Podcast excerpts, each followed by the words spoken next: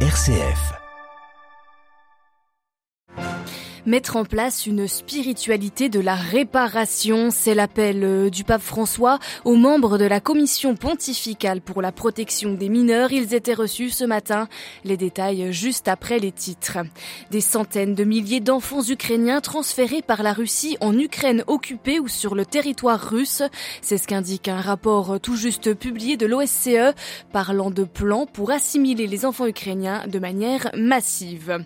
Pour la première fois en 12 ans, le ministre pakistanais des Affaires étrangères est en Inde pour le sommet de Shanghai. Pris dans une guerre froide, l'Inde et le Pakistan refusent de dialoguer. Le couronnement de Charles III aura lieu demain au Royaume-Uni et nous l'entendrons jamais. La cérémonie n'aura été aussi œcuménique. Radio Vatican, le journal, Marine Henriot. Bonjour, le moment est venu de réparer les dommages causés aux générations qui nous ont précédés et à ceux qui continuent de souffrir. Tels sont les propos du pape François ce matin lors de l'audience qu'il a accordée aux membres de la commission pontificale de la protection des mineurs qui tient jusqu'à demain son assemblée générale. L'occasion, près de dix ans après sa création, de faire un bilan d'étape et d'encourager ses membres à poursuivre leur travail de protection des victimes. Olivier Bonnel. Marine François a confié avoir beaucoup appris de ces dernières années et rappelé une nouvelle fois combien la crise des abus sexuels dans l'Église était grave et au final défigure le témoignage de l'amour de Dieu. Le pape qui a rappelé trois grands principes qui selon lui peuvent permettre de bâtir ce qu'il appelle une spiritualité de la réparation. D'abord, garder l'espérance, ne pas se décourager devant les crimes. Et même si le chemin est ardu et fatigant, a-t-il dit, il ne faut pas s'arrêter à continuer et à tendre la main, à essayer de donner confiance à ceux que vous rencontrez et qui partagent avec vous cette cause commune. Là où la vie est brisée, je vous demande d'aider concrètement à recoller les morceaux dans l'espoir que ce qui est brisé puisse être recollé, a poursuivi le souverain pontife, mettant en avant la deuxième, le deuxième principe de réparation. Enfin, troisième point, François a invité les membres de cette commission à cultiver le respect et la bonté de Dieu en eux. Le moment est venu de réparer les dommages causés aux générations qui nous ont précédés et à ceux qui continuent de souffrir, enfin expliqué le pape. Et cette période de Pâques est le signe qu'un nouveau temps se prépare pour nous un nouveau printemps fécondé par le travail et les larmes partagées avec ceux qui ont souffert. Avant de prendre congé de ses hôtes, François a expliqué qu'il attendait de la Commission un rapport annuel sur les progrès dans la lutte contre les abus dans l'Église. Merci Olivier Bonnel. Le pape François qui hier dans un télégramme a fait part de ses condoléances après les inondations au Rwanda. Au moins 130 personnes sont mortes. Toutes ces informations sont bien sûr à retrouver sur vaticannews.va.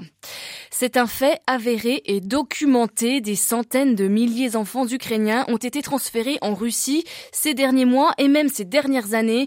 Le pape François en avait parlé dimanche soir dans l'avion de retour de Budapest, assurant que le Saint-Siège s'engageait pour les ramener dans leur pays d'origine. Eh bien, cette fois, c'est un rapport de l'OSCE, l'Organisation pour la sécurité et la coopération en Europe, qui l'affirme. Et cette situation semble le fruit d'un plan pour les assimiler de manière massive, Xavier Sartre. être Oui, c'est ce qu'a précisé l'une des auteurs du rapport de l'OSCE qui a reconnu qu'il était difficile de savoir avec précision combien d'enfants sont concernés. Les chiffres avancés soit par les Ukrainiens, soit par les Russes étant trop différents, mais on peut estimer au minimum à plusieurs dizaines de milliers d'orphelins et d'enfants non accompagnés les mineurs concernés.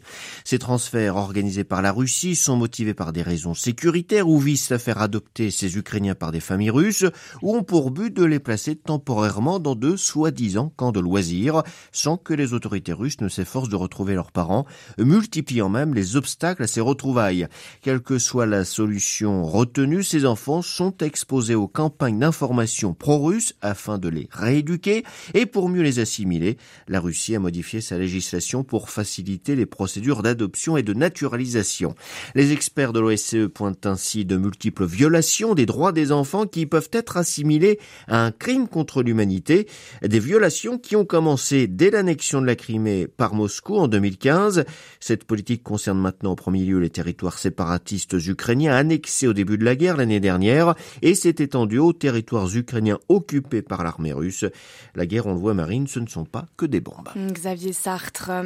Des tensions entre le groupe privé de mercenaires Wagner et l'armée russe. Les paramilitaires menacent de se retirer de Barmout en Ukraine car il manque de munitions et ils blâment l'armée russe.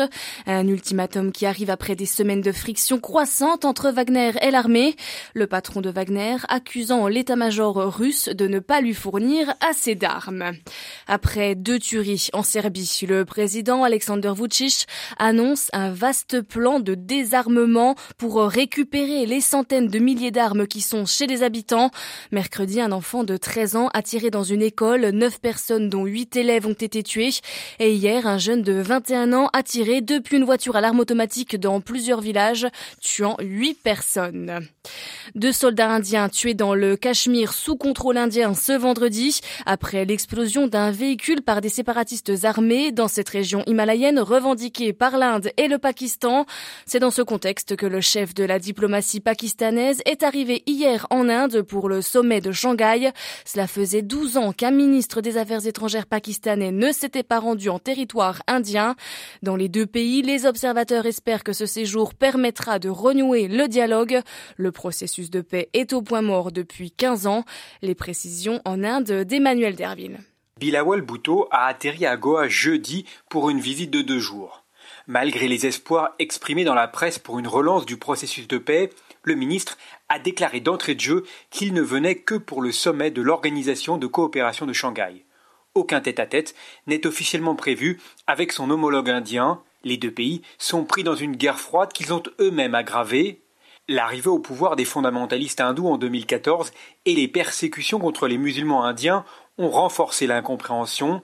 L'abrogation de l'autonomie du Cachemire indien décidée par le Premier ministre Modi en 2019 a été la goutte d'eau.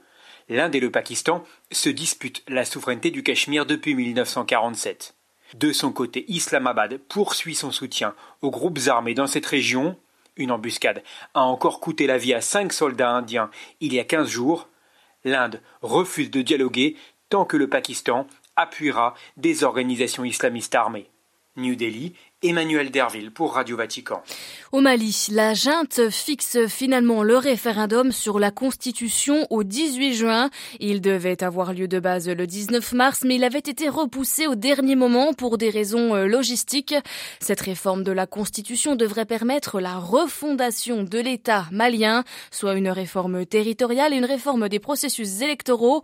L'opposition civile malienne accuse la junte de jouer la montre et de ne pas vouloir respecter la feuille de route censée redonner le pouvoir aux civils dès 2024. Direction maintenant le Royaume-Uni. 70 ans après Elisabeth II, le Royaume-Uni va couronner son nouveau roi demain à Londres. Tous les regards vont converger vers l'abbaye de Westminster où va se dérouler la cérémonie anglicane. Et pour représenter le pape François, le cardinal secrétaire d'État Pietro Parolin également sera présent euh, l'archevêque de Westminster, le cardinal Vincent Nichols.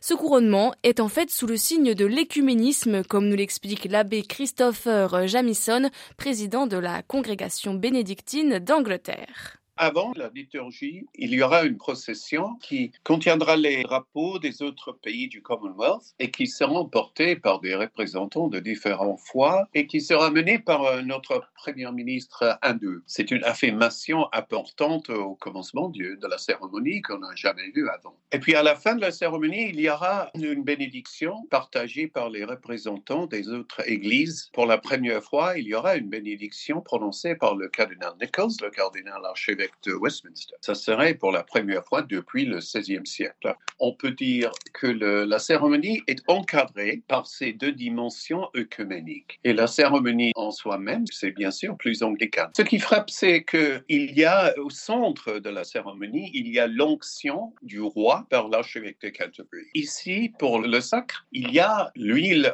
consacrée qui vient du mont des Olives à Jérusalem, spécialement parce que là, c'est où est enterré la grand-mère du Charles, la princesse Alice. Mais c'est frappant que c'est l'unique liturgie anglicane officielle qui contient euh, l'huile consacrée comme ça. L'onction, c'est le centre euh, de cette liturgie. C'est un moment très intéressant parce que c'est très, très catholique. Hmm, voilà l'abbé euh, Christopher Jaminson, le président de la congrégation bénédictine d'Angleterre. Il était interrogé par Delphine Allaire.